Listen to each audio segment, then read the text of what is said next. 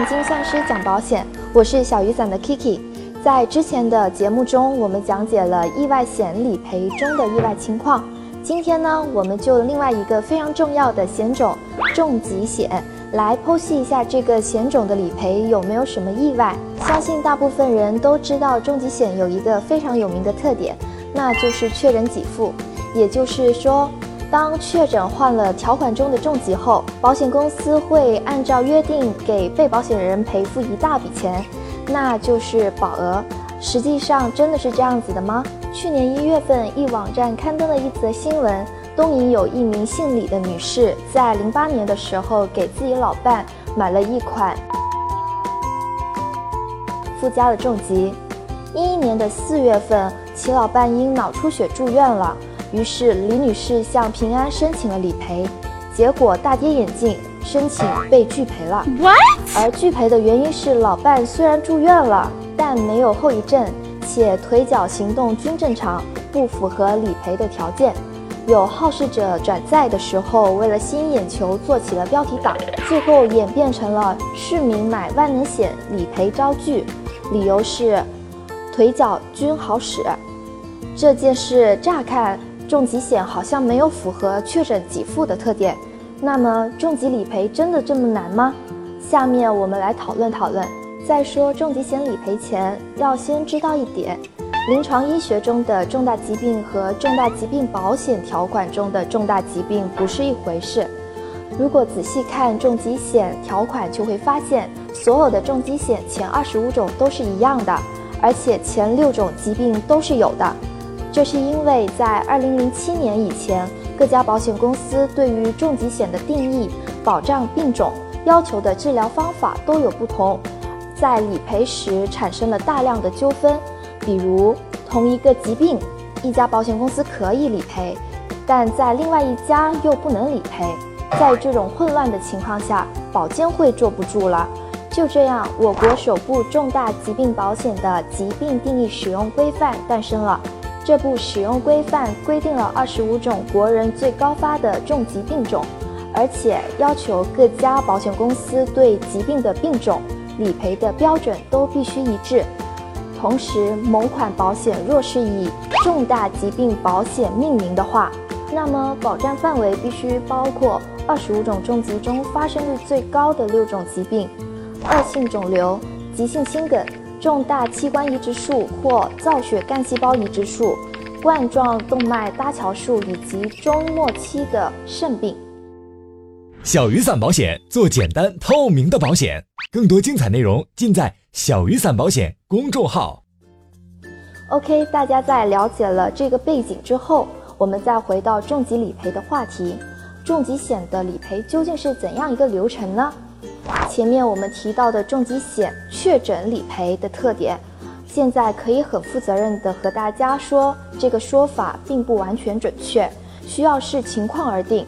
一般我们可以根据种类、病情、治疗方式等，可以将重疾险中的疾病分为四大类。第一类就是我们常说的确诊给付，重疾险中理赔最多的是癌症，也就是我们说的恶性肿瘤。只要被保险人确诊了，马上可以进行赔付，而不论是否进行了治疗，也不管您花了多少费用。还有我们常说的急性心梗，也属于这一类。第二种是要实施了某些具体的治疗手段才可以赔付的，比如说重大器官移植术、造血干细胞移植术等。第三类就是病情已经到了中末期。